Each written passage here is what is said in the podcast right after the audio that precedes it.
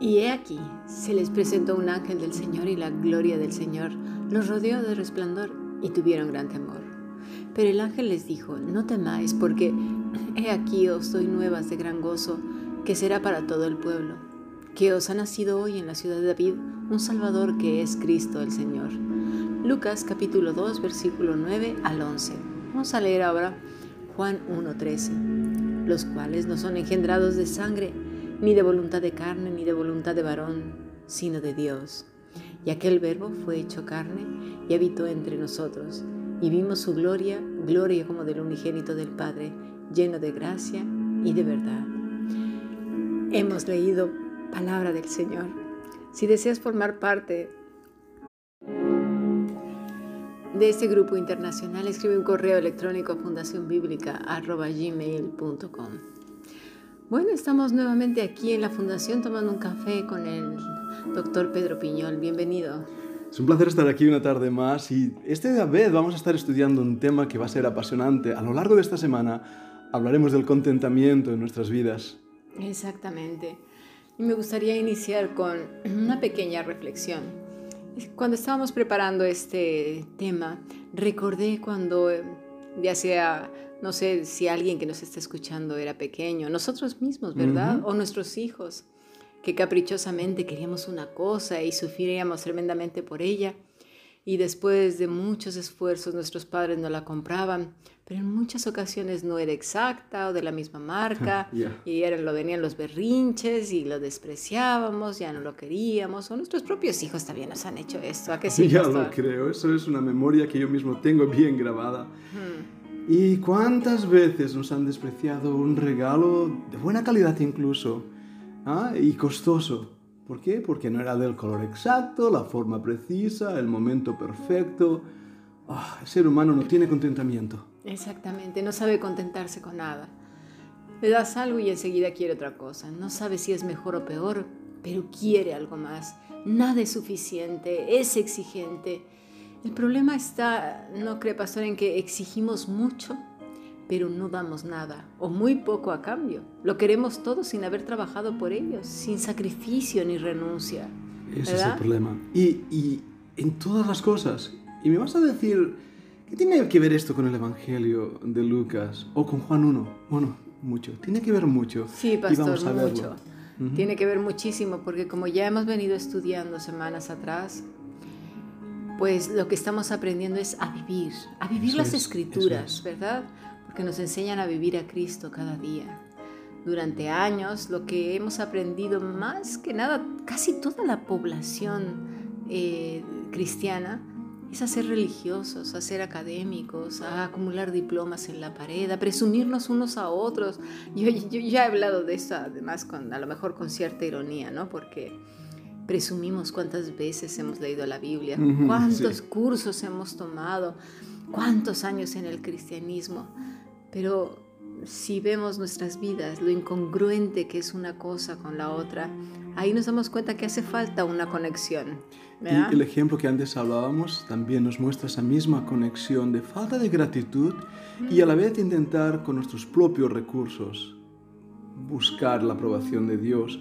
En vez de acumular títulos y experiencias y, y cuántas veces hemos hecho aquello o lo otro o hemos leído, Ahora vamos a aprender a acumular vivencias con Cristo. Mm. Vamos a, vamos a aprender a cómo atesorar tesoros inolvidables que se construyen cada día en, en, un parpadeo de nuestros ojos, si puedo así hablarlo, claro. aun cuando estamos durmiendo.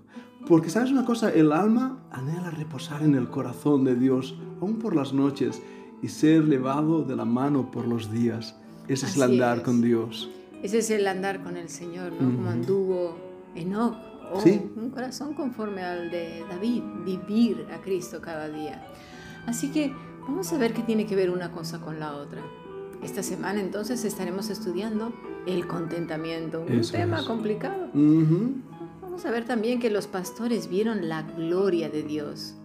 La palabra es doxa, el esplendor de Dios, no del ángel sino de Dios mismo. Y eso es una clave muy importante, porque las historias de Navidad, por ejemplo, han enfatizado tanto en los ángeles, y no era la gloria de los ángeles lo que estaban viendo aquellos pastores, sino la gloria de Dios.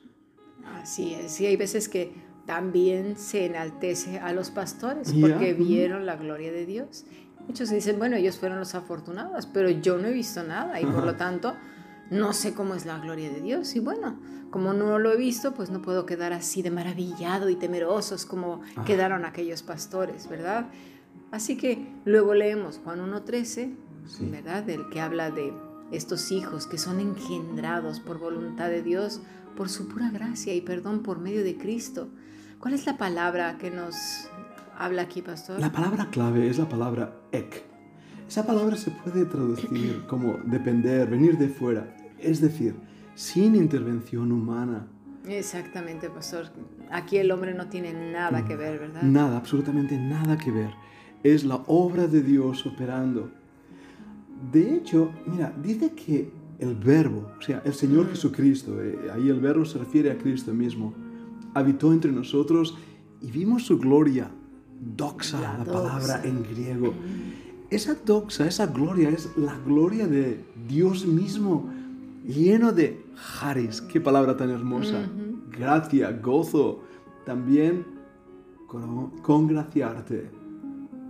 Él nos iba a congraciar con el Padre, ¿verdad? Lleno de bondad y verdad. Aletheia, verás, verdadero, verdad. Esto es Cristo. Pero claro, hay quienes pensarán, ya, pero eso no es lo que vieron los pastores. Los, los ángeles y esos pastores vieron la gloria de Dios y bueno, podrán decir, yo no he visto nada. Y bueno, sí, ¿qué tiene que decir a esto, pastor? Bueno, está bien. Ah, tal vez no hayan visto nada como aquellos pastores lo vieron. Pero el mismo Jesús dijo que serían bienaventurados aquellos que sin ver nada creían. Pero aquí hay una verdad que no puede, que no puede ver cualquiera. Y es que la gloria de Dios se ve y y no se ve. Es curioso, ¿verdad? Ahí está. Yo creo que vamos a tener que hablar mucho acerca de esto, de la gloria de Dios que se ve y no se ve, porque seguimos con la gloria de Dios todavía hoy en día. ¿eh? Mm, cualquiera dirá, no, no la he visto. No, no, no, sí, yo creo que tenemos mucho que hablar de ello. Claro, porque los pastores vieron. Y hoy en día hay hombres que siguen buscando experiencias visuales o auditivas sin embargo, tenemos que leer las escrituras y para sensitivas, ver. y sensitivas, correcto. Porque muchos, si no lo sienten, dicen que no es de Dios. Si no lo ven, tampoco es de Dios. siempre hablan de experiencias espirituales. Pero todo eso es tan subjetivo. Mm. Y cuando leemos las escrituras, entonces ya no basamos nuestras vidas cristianas en eh, cosas subjetivas, de difícil interpretación, sino en realidades demostradas en la palabra de Dios. Mira Juan 1.12, por ejemplo. Sí, creo que aquí tendríamos que hacer un, paréntesis, porque yo creo que, que, aquí en este pasaje radica mucho de lo que hemos hablado, ese mal entendimiento, esa inconformidad, ese descontento, eso de que nada es suficiente, que no he visto demasiado, que el Señor no me ha dado más, ¿por qué no he visto la gloria? Porque todos esos cuestionamientos yo creo que parten en gran medida de este versículo. Sí, por una falta de entendimiento ya desde el inicio, desde el principio de nuestras vidas cristianas, no hemos entendido. Así es. ¿Le parece bien si lo leo? Sí, por favor, léelo. Dice Juan 1.12, mas a todos los que le recibieron, a los que creen en su nombre, les dio potestad de ser hechos hijos de Dios. Ese es el versículo. En este versículo tan mal usado y entendido por una pequeña palabra, la palabra es recibir. Y ese es el problema. Creen que es la palabra que en castellano usamos para aceptar algo, ya sea de buena o mala gana. Pero eh, eso no es así. De hecho, esa palabra es un acto de favor y no de necesidad. Exactamente. Yo creo que aquí radica el problema porque nuestro idioma es cuando se dice recibir es cuando la persona hace el favor de recibir algo, ya sea con amabilidad o no, con gusto o no, con agrado o no, pero es la persona la que decide, ¿verdad? Y, el énfasis de este versículo no está en el que recibe, sino en el que da. Y no entender esto ha hecho que millones de personas han tomado el papel de autoridad de Dios para hacerle el favor de recibirlo. Sin embargo, no es lo que dice el versículo. Así es, creo que aquí hay una muy mala enseñanza que ha llevado a millones, a millones de personas a perderse, a no conocer al Cristo de las Escrituras. ¿Le parece si pasamos al siguiente podcast? Vamos a hablar de este tema. Vamos al siguiente podcast.